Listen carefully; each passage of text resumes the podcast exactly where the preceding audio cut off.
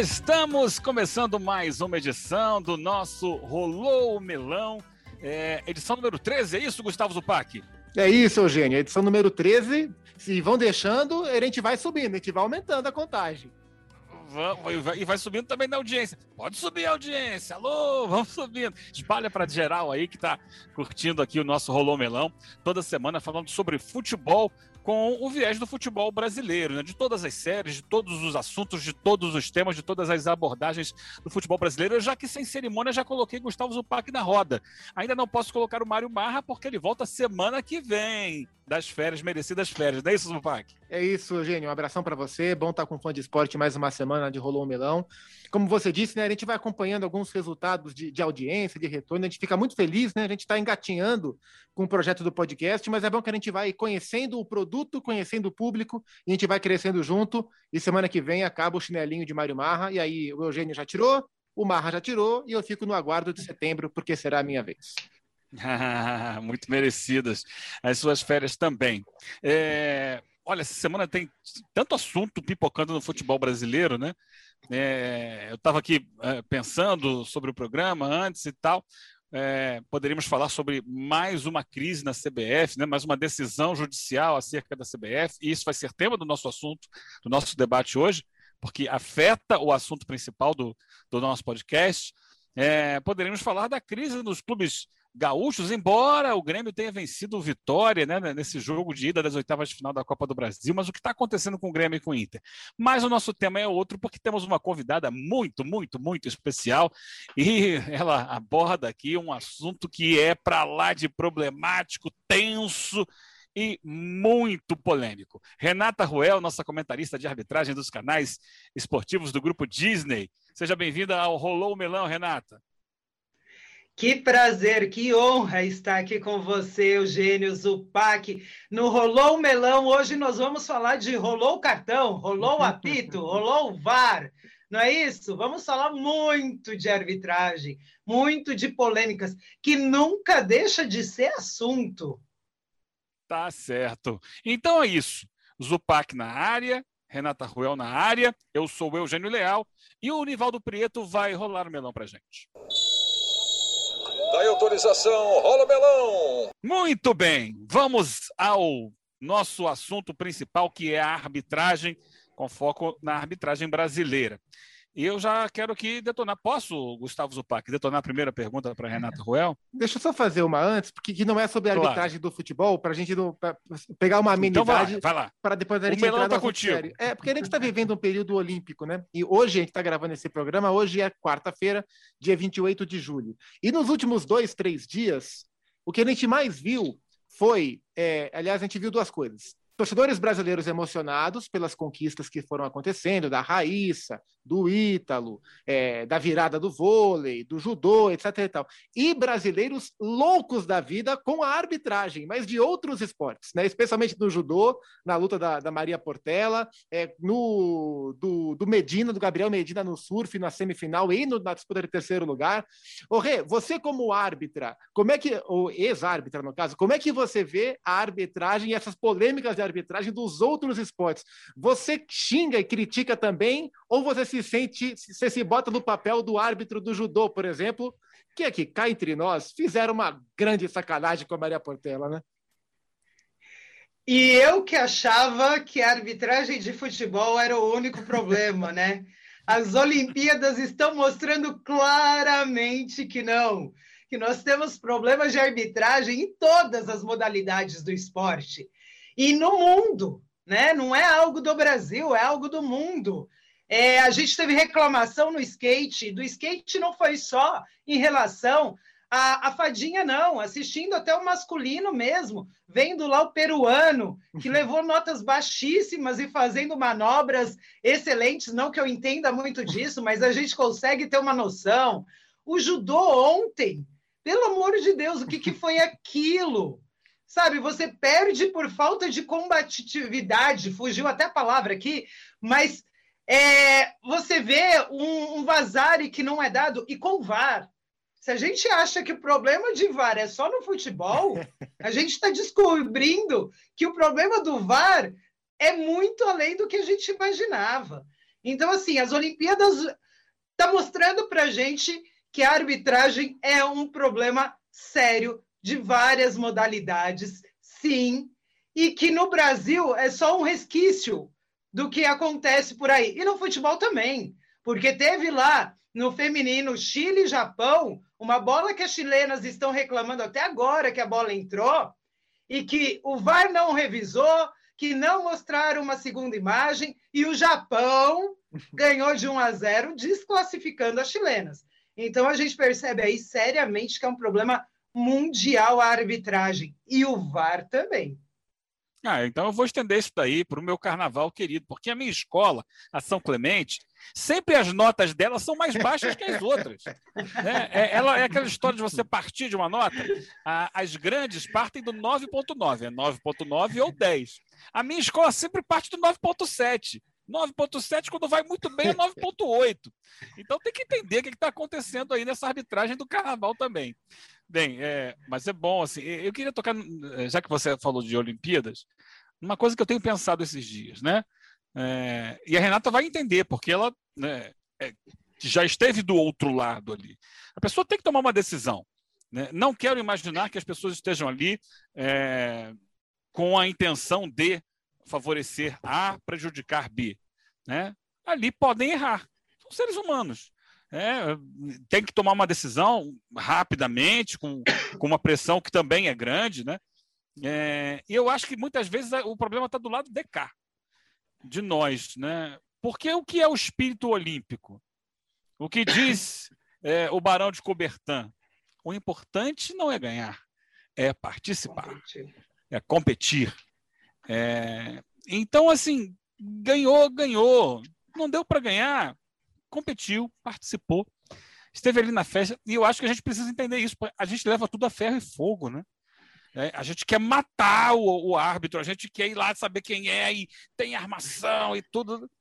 Ganhou, estivemos lá, assim, eu acho que, claro, vamos torcer. Uma vez que não ganhamos, aceitemos o resultado e, e tenhamos espírito olímpico. E, e, mas a gente não vê isso nunca acontecer, né? O espírito olímpico não tem. Aqui só interessa o ganhar, o ganhar e o ganhar. É, mas eu me satisfaço com, em ver ah, assim, novos esportes aparecendo né, no, no, ramo olímpico e brasileiros com muita categoria, com muito potencial nesses novos esportes, como foram os casos aí do skate e do surf. Para mim ainda é mais especial porque eu tenho um filho que pratica os dois esportes. Uhum. Então é, eu aprendi a gostar e, e, me interessei em conhecer um pouquinho mais de cada um do, de, desses dois especificamente. Mas vamos aqui para nossa bola, para o nosso melão. Voltando para o melão, é, Renata, muito simples a pergunta que eu vou te fazer. Foco futebol brasileiro. Quais são os maiores problemas da nossa arbitragem aqui em terras tupiniquins? Eugênio, até aproveitando a sua fala, eu acho que a Fadinha teve uma frase que me marcou demais. Nós temos que nos divertir. Nós temos que fazer aquilo que a gente gosta e nos divertir. Desculpa. Lógico que com profissionalismo. Isso, sem dúvida, somos profissionais. Mas eu confesso para vocês que antes de uma partida ali de futebol, a hora que a arbitragem se reunia, que a gente rezava, que ali fazia aquela oração e a força, eu falava assim: vamos ser profissionais, mas vamos nos divertir. Isso também é importante. E o esporte tem que ser diversão. A gente sabe que tem muita coisa envolvida, muito dinheiro, muito negócio hoje, né? Esporte é business, mas também tem que ser diversão. E quando a gente fala de arbitragem, e seja em Olimpíadas, seja no Brasil, eu vejo hoje um grande problema que raramente é citado. O que a gente vê falando de futebol no campo é o resultado final. Aquilo é o resultado final de um produto, de todo um trabalho. Mas a gente nunca fala do que está por trás desse trabalho. Se a gente vê os árbitros errando tanto num campo de jogo, tanto no VAR, não é porque alguma coisa na instrução, na formação, no desenvolvimento dos árbitros não está errada.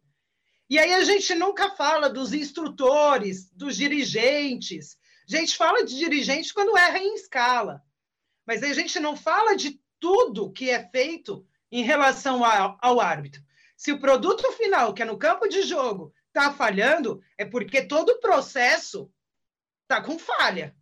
Então, desde o árbitro se formar na escola, desde o árbitro começar a trabalhar em uma federação, é, até aprimoramentos, instruções que são feitas, questão física, psicológica, tudo isso, se o resultado final no campo de jogo não está satisfatório, é porque tem algum problema lá atrás.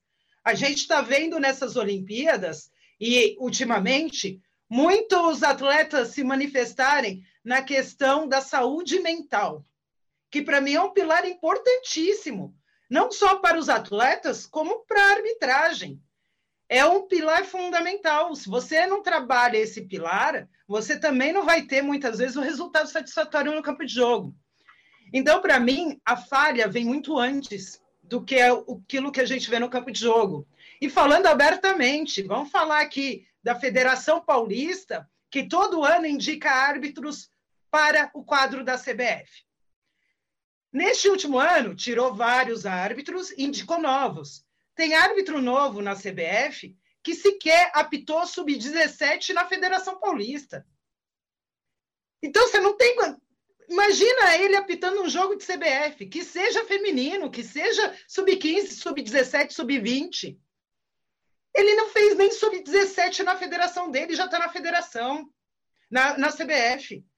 Então você tem uma falha no processo, desde lá no começo para mim, não é de hoje que eu falo isso. Você tem instrutores com opiniões distintas que acabam confundindo a cabeça dos árbitros, porque tem um lance lá, um instrutor fala uma coisa, o outro fala outro.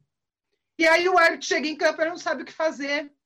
Então, para mim, o produto final do campo é só resultado de todo o processo que tem apresentado falhas e não é de hoje.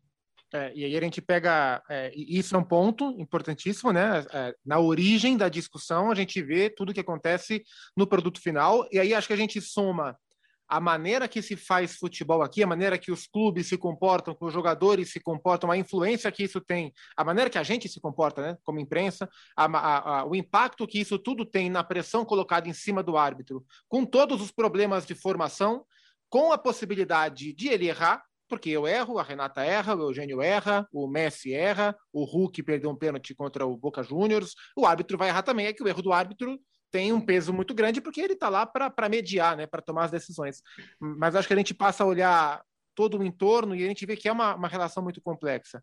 E você falou sobre a questão da formação, e assim, para o Fã pode saber, durante a semana, assim, mais perto do, dos dias do programa, a gente conversa, eu, Eugênio, o Mário Marra, para debater as pautas tal. E o Mário Marra, mesmo de férias, ele quis participar dessa discussão e, foi, e mandou uma pergunta para Renata, que tem tudo a ver com o que você falou, Rê.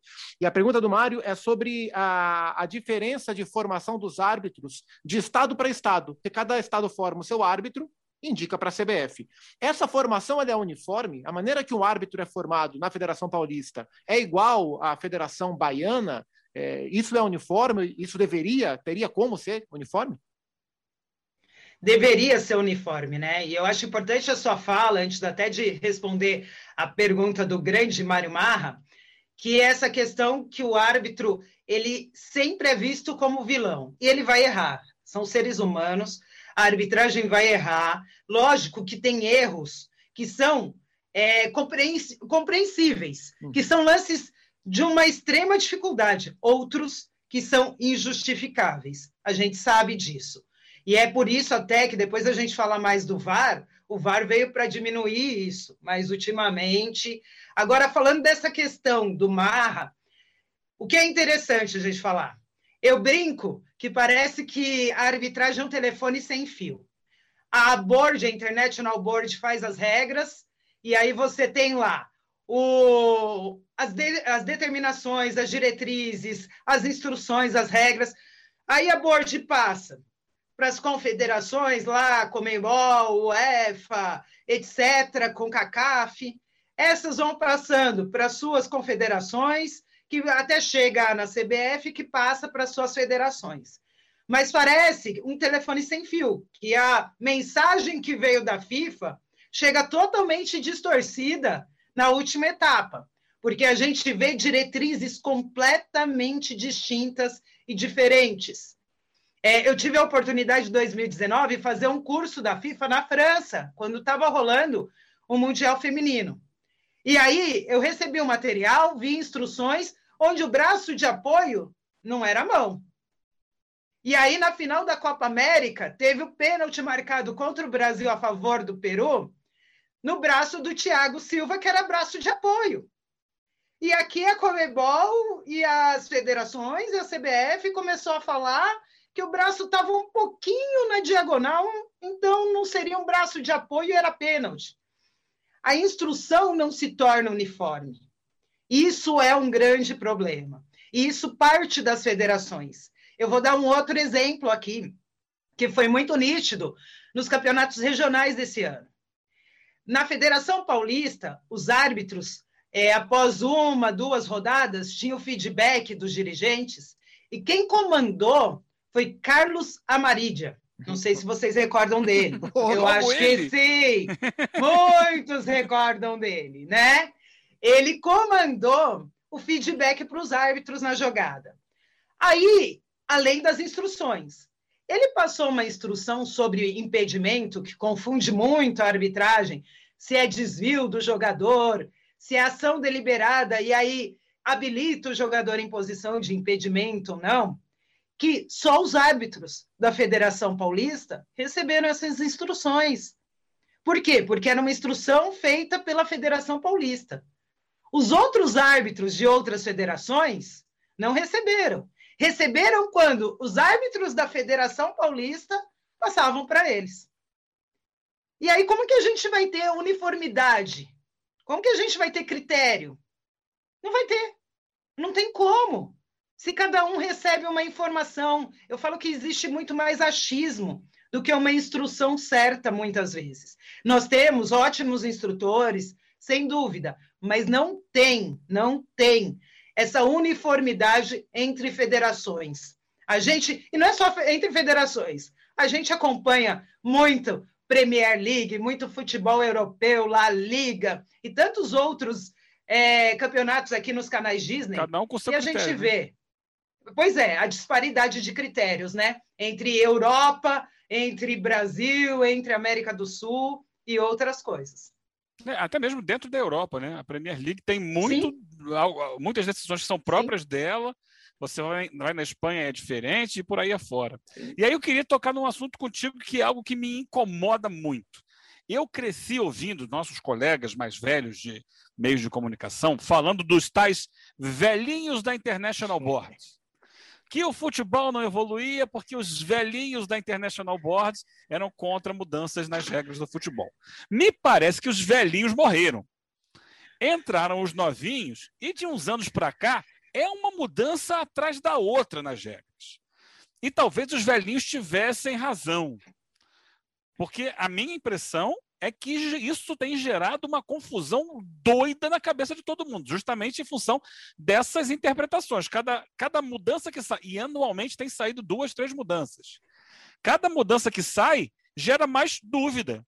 Vem cá, é para fazer assim? Às vezes eles têm uma determinação, em, vamos lá, em 2019 determinaram A.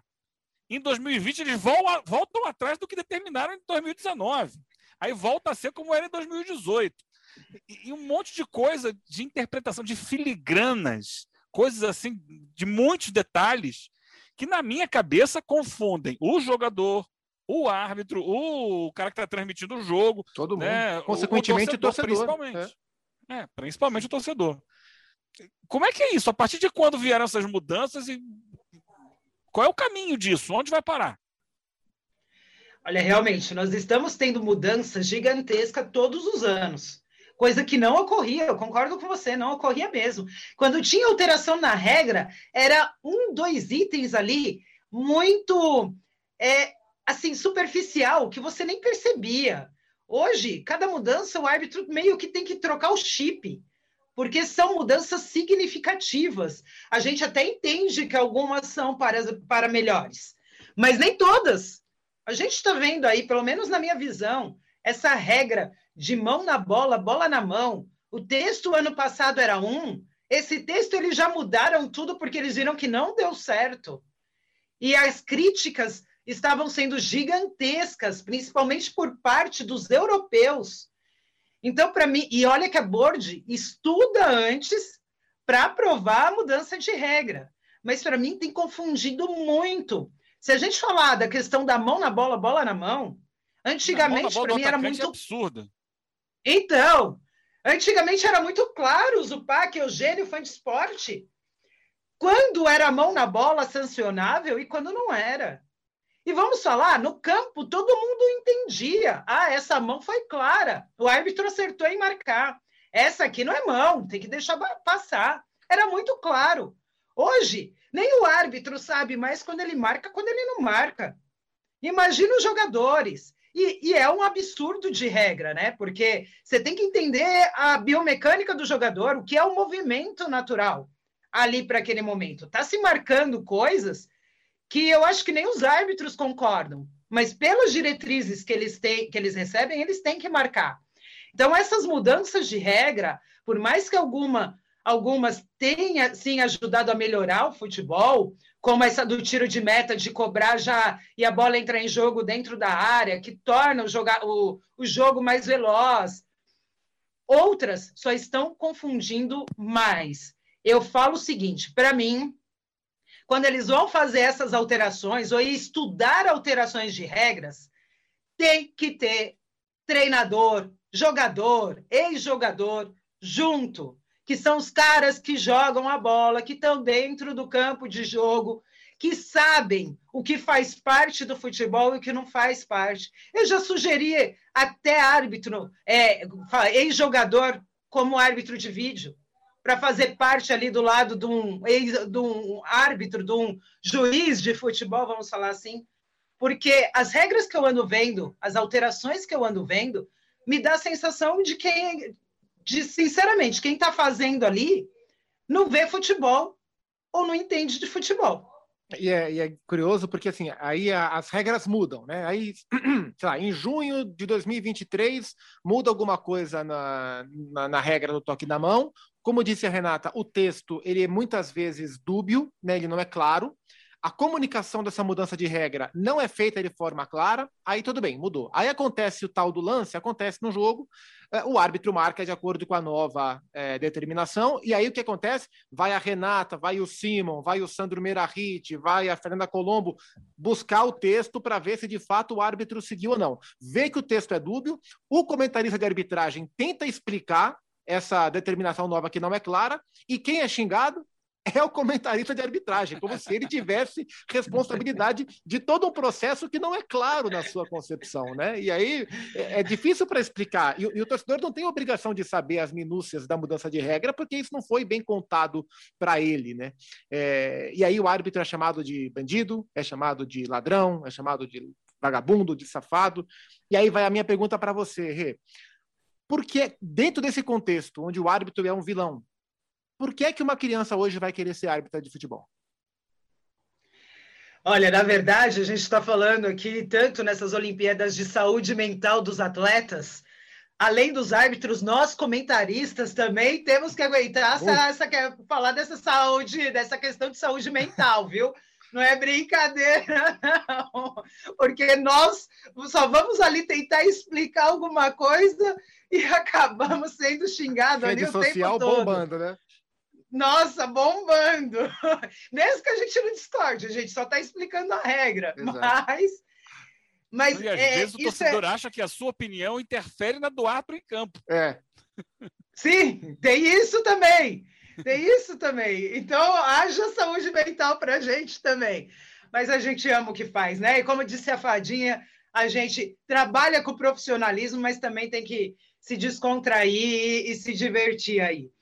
Essa questão de uma criança querer ser árbitro é, é, até interessante a pergunta, porque a gente discutia muito a questão da mulher querer ser árbitra, principalmente quando a gente não via. É, nós ficamos aí 14 anos sem ver uma mulher atuar numa Série A de brasileiro no apito.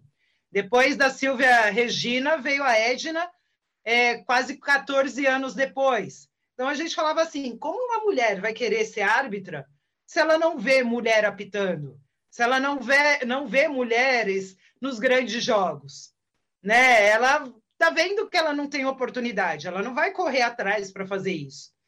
Mas árbitro em geral, é até interessante falar, independente de gênero, que muitos que tentaram ser jogador de futebol e não conseguiram, acabam se tornando árbitro.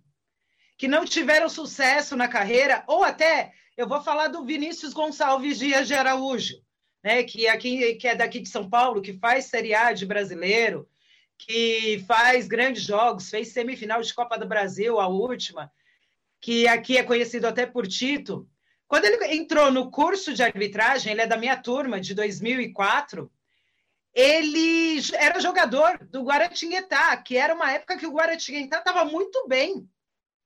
E aí acabou o curso, ele tinha que optar se ele continuava jogando ou se ele virava árbitro. E ele decidiu parar de jogar bola. Ele jogava bem? Em um dos melhores momentos. Jogava, jogava assim. E parou, parou e decidiu ser árbitro. Outros não tiveram sucesso na carreira e decidiram virar árbitros. Então, esse, essa é uma questão que leva alguém a ser árbitro.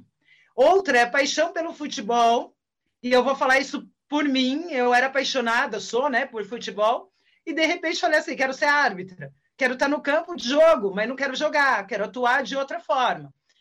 Mas é difícil, não é para qualquer um. E aí eu falo para vocês, aonde a gente percebe isso? Já no curso de arbitragem.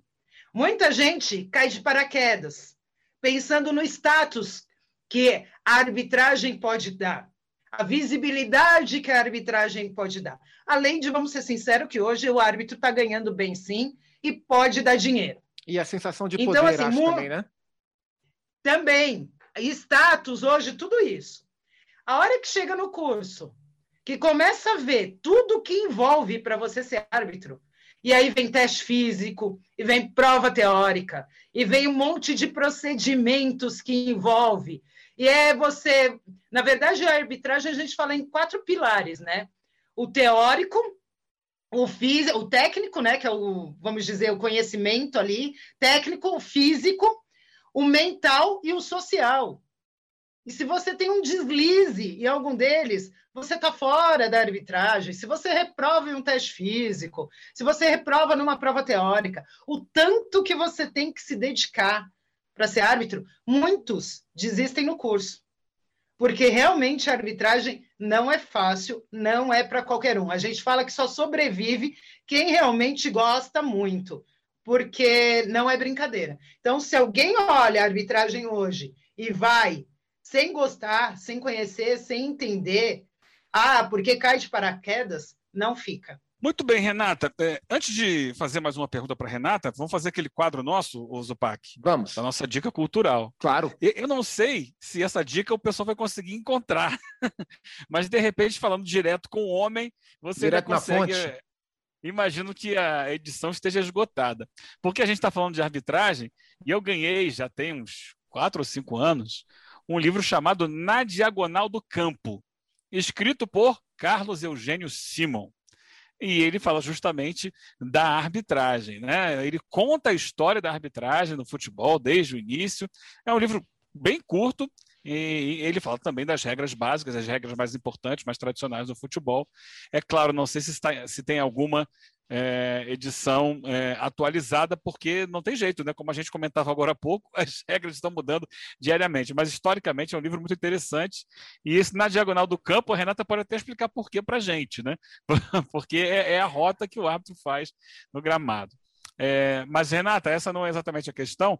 Eu queria te perguntar sobre essa nova função que existe na arbitragem, o operador de vídeo do VAR. Porque aqui no Brasil é isso, a gente viu é, o jogo demorar a voltar, no total, quase nove minutos entre Vitória e Grêmio na terça-feira pela Copa do Brasil. E o que se diz é isso, não, o operador estava colocando as linhas. A gente viu ano passado o jogo que né, não teve VAR, né? O jogo Vasco e Inter deu uma confusão danada. O VAR estava calibrado, não estava calibrado. Essa equipe técnica que dá suporte aos árbitros de vídeo que estão na cabine, o cara que vai operar, que vai mexer no computador para colocar a linha, o outro que volta a fita, que escolhe qual é o ângulo da câmera.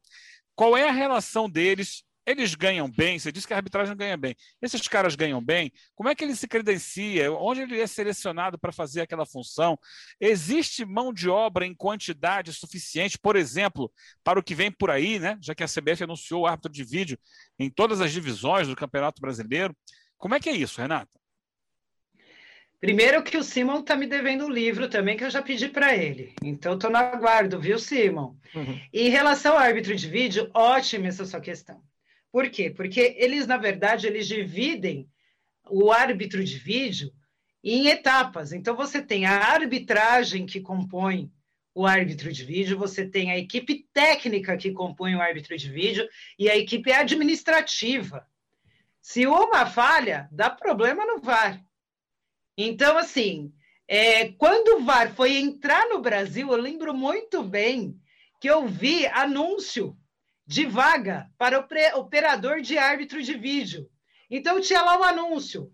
Ah, se você, de preferência, quem já foi técnico, que já trabalhou em TV ou trabalhou com imagens, para conseguir fazer parte do árbitro de vídeo. E realmente o técnico ali é uma peça fundamental, porque às vezes o árbitro pede ali ângulo tal, câmera tal, eu quero a câmera 2, eu quero a câmera 8 e o cara não sabe qual é a câmera que o árbitro está pedindo, vai dar problema. Se ele demora para conseguir ali achar a imagem que o árbitro pede, dá outro problema. O árbitro fala, e acontece, viu? O árbitro fala: eu quero o lance, o primeiro lance de impedimento. E o cara põe no segundo. E aí a gente vê, não, não é esse, volta, volta, volta. Também dá problema.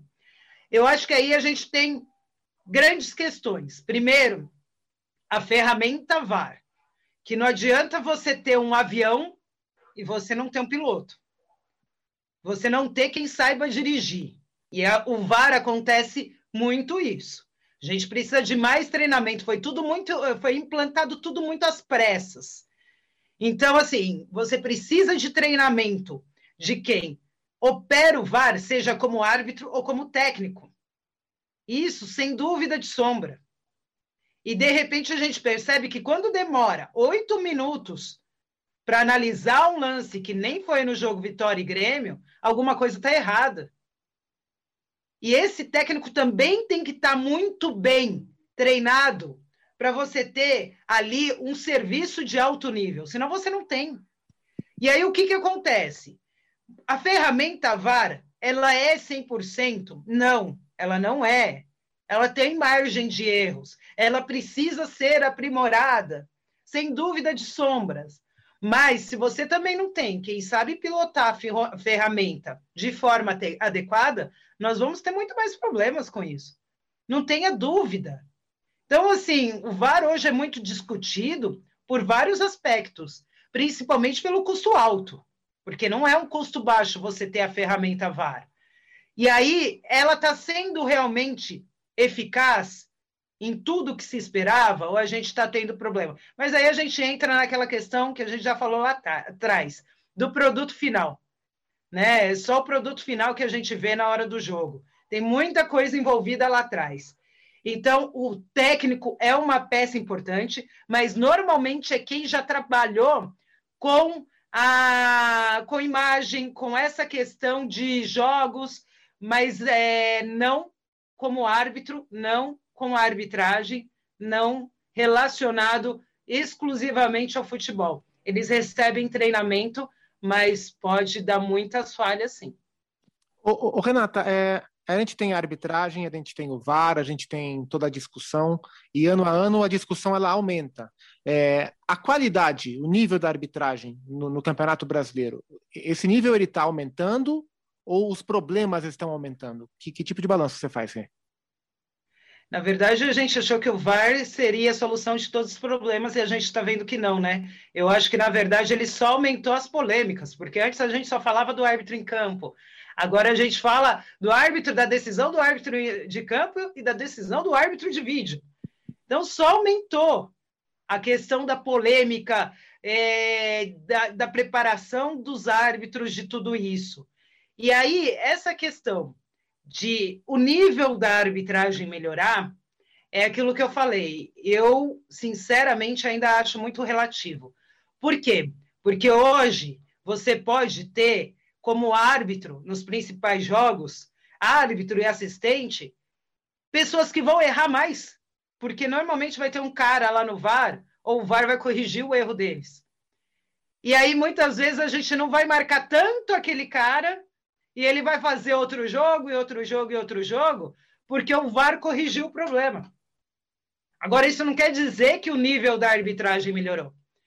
Mesmo porque quanto mais o VAR corrige o problema, mostra que a nossa arbitragem tem muito que melhorar e não está resolvendo no campo de jogo.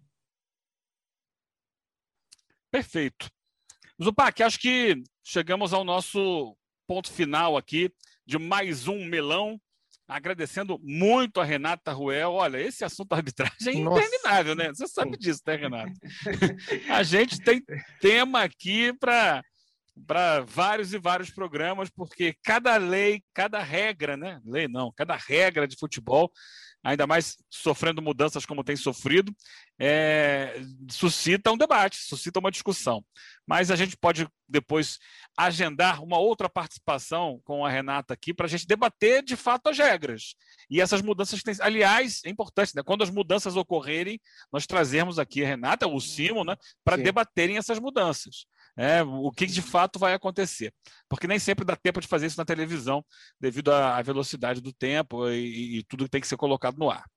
Zupac, mais alguma questão para Renata? Não, acho que é isso, né? Acho que a gente conseguiu tratar é, da questão do trabalho do árbitro, da questão da humanização, de alguns porquês, de algumas questões técnicas, né? São vários lados que a gente pode abordar e acho que a gente conseguiu pensar um pouco de tudo nesse papo, mas como você disse, né, Eugênio? Certamente isso será tema de outros programas, então a gente vai ter que convocar a Renata e convocaremos o, o Simon, o popular velho, né? O Simon também, para outros programas, porque eles são gente da melhor qualidade e é sempre bom trocar ideia com eles. É isso, Renata. E a profissionalização sempre em pauta também, né? A profissionalização é um tema que eu acho fundamental, até porque a lei da profissionalização existe. Ela é a lei número 12.867, que foi sancionada em 13 de outubro de 2013, só que ela nunca foi colocada em prática. Então a lei existe, mas não tem esforço nenhum para virar na prática, para se tornar prática a profissionalização da arbitragem. Esse é outro assunto. Assim como outro assunto que a gente pode falar é da velocidade do futebol hoje, que os árbitros muitas vezes são mais atletas no campo de jogo do que árbitro de verdade, com conhecimento técnico, porque passa no teste físico, mas de repente não é tão bom nas decisões técnicas, nas tomadas de decisões. Assunto, como vocês disseram, não falta, tem muita coisa é, para falar. Até e porque, outras Renata, Vem aí, Oi. pelo menos está sendo tratado o assunto, né? Uma liga, e essa liga é, abarcaria a arbitragem no, no Campeonato Brasileiro, né? E aí outras mudanças viriam, adviriam dessa mudança de mãos, né? Saindo da CBF e indo para a Liga, pelo menos no Campeonato Brasileiro. Ou seja, você vai voltar, Renata. Até a próxima, hein? Estaremos aqui com o maior prazer. A arbitragem é assunto que não tem fim, é sempre bom falar disso com vocês. Obrigada pela oportunidade, um abraço grande, contem comigo. O Melão volta ao centro do campo e vai ficar paradinho até semana que vem quando o Mário Marra estará de volta para rolar o melão comigo e Gustavo Zupac. Até lá, gente!